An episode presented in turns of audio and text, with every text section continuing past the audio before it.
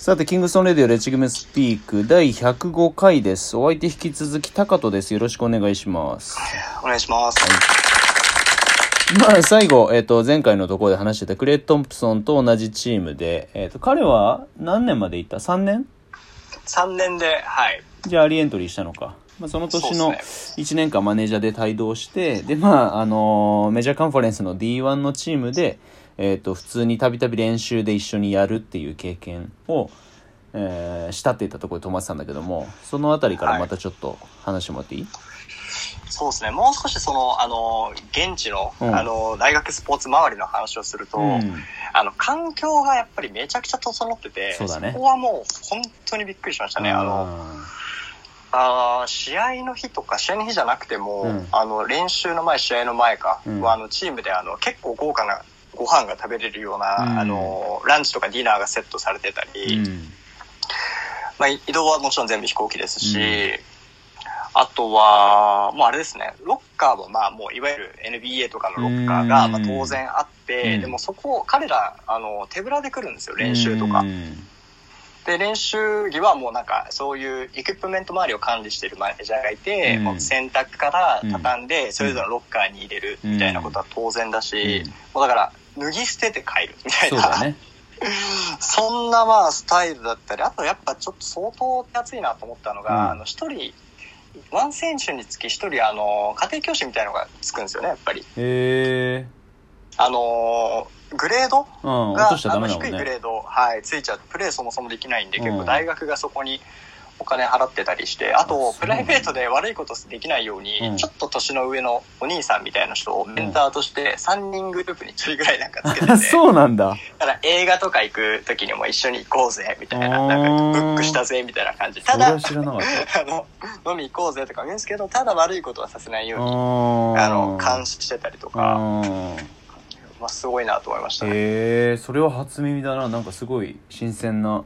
へえ面白いねそうなんですよ、そうなんですよ。でその中でえっ、とん？じゃあ秋から、えー、と夏前まではずっといたってこと？夏前までずーっといて、で、うん。そう、1シーズン終わっても、その時僕、プレーやりたいなってなってたんですよ。うん。けど、まあちょっとどうしようかなとか思ってて、うん。あのーまあもうちょっと残るかうん、どうしようかなってなった時に、まあうん。夏休みだったんで、春休みなのかな、あれは。ちょっと時間できて、チームの活動もなかったんで、あのー電車とバスを使って、あと一部レンタカーを使って、あれやろ？アメリカ、聞いた聞いたそう。アムトラックとグレーハウンドでしょ？はい、相当あの、下等、下等ツールを駆使していろいろ、全米を、まあ行ってない年も多いですけど、うん。ほぼ全米を網羅するっていうことをして、であ、そうなんだ。で、カレッジバススポーツファンにもなったんですよね、その1年で。うんなので、うん。全米のもう有名な、あのーまあ、ケンタッキーとか、うん。もう結構、その当時で言うとパデューとか、うん。あともう、至るところのキャンパスに、ん特に用はないけど行くみたいな ことをやってて、うん。そうですね。で結構ああいうところでファシリティの鍵開いてたりして、そうだね。で、あのーチーム専用の体育館とかも意外になんか入れちゃうみたういな。ーんそうだねで、なんかあのー体育館の中に大体アスレチックオフィスがあるんで、うん。行ったら、うん。あの、ジョンカリ、ジョンカリパリがデスクワークしてたみたいな。おいかつ。バレ、マジで？バレないように、バレないように、あの、まあ、いろいろそういうの、見るの好きだったんですよ。なんか大学の施設が結構、構なんかそんなことをしたりしてましたね、最後の方は。へえまあでも言うてやっぱさあっちのそのスポーツにかけるその投資額も違うしさそれのそのなんだ認識されて文化としてやっぱこう根付いてる深さもさもう比べ物にならないじゃん、いや、全然違いますね。だって俺あの IBL のとこにいてサンタバーバラのとこにいたけどそこにあったコミカレの大学のチームですら多分ね今の日本の B リーグのチームのほぼ、えっと大多数よりも立派な施設持ってるからねああ、まあ確かにそうかもしれないですね。うん体育館しっかりやって、サブもあってジムもあってでトラックだったりとかいろいろ何でもできてっていうのはやっぱねなかなかそのなまあ国土がしっかりあるからっていうのもあるけどでもやっぱりそこがそれがその価値を持ってるってみんながそのね認識してるしそこになんだろうビジネスチャンスも発生してるからそういう投資に至るっていうのがうんいや、ほんとすごいですよね。あの、バスケもすごいですけど、やっぱアメフトの、まあそうだね。ホームアンドアウェイのあの、何でしたっけ？あの、テリゲーターズでしたっけ？なんだっけテレゲーターます？あの、テリゲーターズ。ズうん外にいるやつあれとか、あの、うん。キャンピングカーで、アウェイから来るじゃないですうか。ん。でも、本当ホームゲームの時とかも、その周辺がキャンピングカーでもう、本当埋め尽くされますからね。そうだよね。なんかもうあの軍隊がさい一小隊が野営してるみたいになるじゃん。はい。なんかあれがだからなんかなんだろうね。まあ日本のプロ野球のうーんとなんだろう。まあでもまあそれとも違うよな。なんかいい異様な光景だよね。いや、すごいですね、あれは。ううん。んなんかテリゲーターフォーライフみたいな感じになってますねし、仕事大丈夫かみたいな。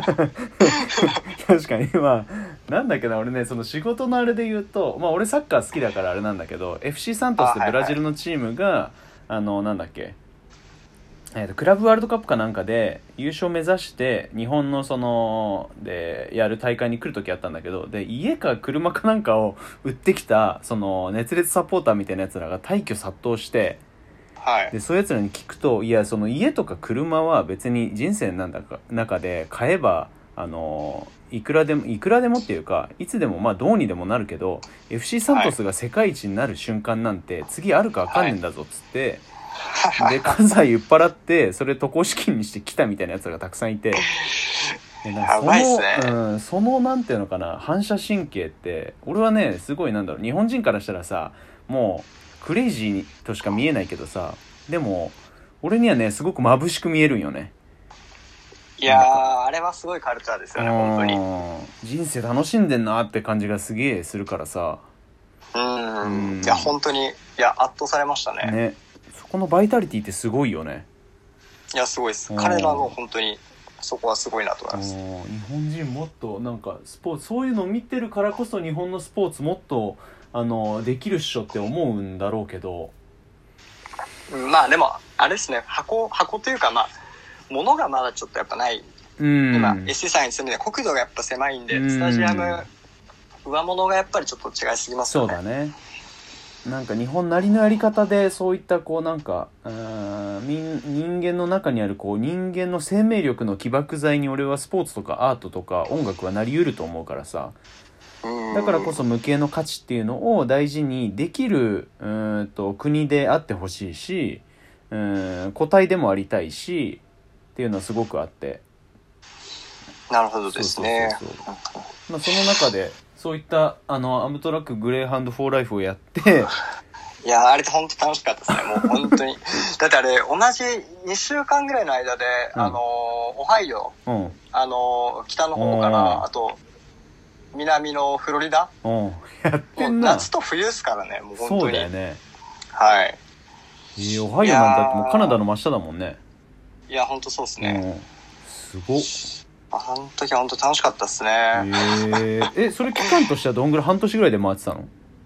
あれは1ヶ月半、いや、1ヶ月半ぐらいですよね。結構もうパンパンパンパン。あそうなんだもう1ヶ月半でそん1.5な日とか。うんはい。ほぼ移動じゃない？でもそれあ、ほぼ移動っすね。そうだよね いや、本当楽しかかったですね。まあ、それが、留学時代の最後に、まあ、あ来て、うんで、まあ、その、なんか旅しながら考えたんでしょうね、きっと多うん。分。あの、残るか帰るか、みたいな。うん。けど、やっぱなんか、プレイしたいなと思って、うん。で、あのーで、もともとなんか大学の、うん。なんか4年生の最後の方とかに僕ちょっと平塚とすすでに、あのーつながりができてて、うん。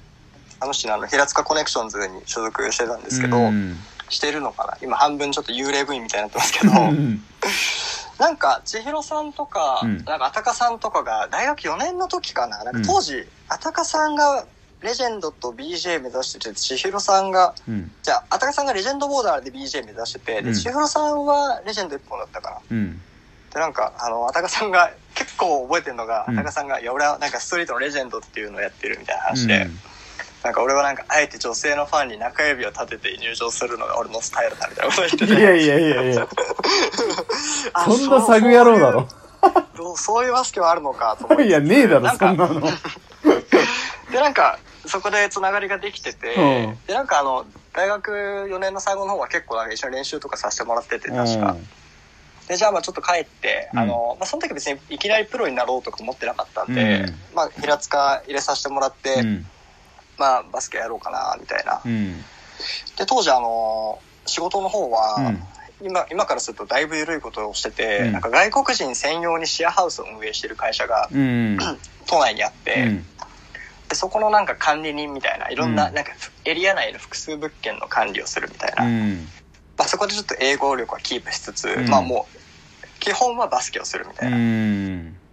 もう東京中をなんかあのもう今のザズみたいな感じですよね多分。うん。駆け回駆け回ってましたね多分あのあ時期は。そうなんだへえ俺ね多分そのえっ、とアメリカ行く直前かなんかフープインザフット出てなかった？あ出ました出ました。そうだよね。その時に平塚が優勝してたのは平あ塚との優勝しましたね、うんね、その時でも2チーム優勝がね確かあった気がするんだよな。あありましたありました、ね。アンダーロックとうちじゃないですか。かな。でそうそうそう。俺が逆側にいてで僕この後アメリカ行くんですよみたいなの聞いてあそうなんだっていうのは覚えてたんよ。で俺の中でタカトを一番古く覚えてるのはその時期なんよね。ああ懐かしいですうんねありましたねありましたそうそう。そうそうね。はいはいはい。でちょっとまあ1年ぐらいか後ぐらいに帰ってきてでそこのそのなんだろうえっとシェアハウスの話とかもさ今仕事何してんの？っていうのたのからそういうのも聞いてたからさ。そうでしたっけ？そうそうそうそうそうなんだ。そうっすね。それが何年ぐらい ?2000? 2011っすね。11か。ああなるほど。じゃあそのまあそれ以降ちょっとえっ、と次のエピソード3でお話しいただきたいと思うので。はいお願いします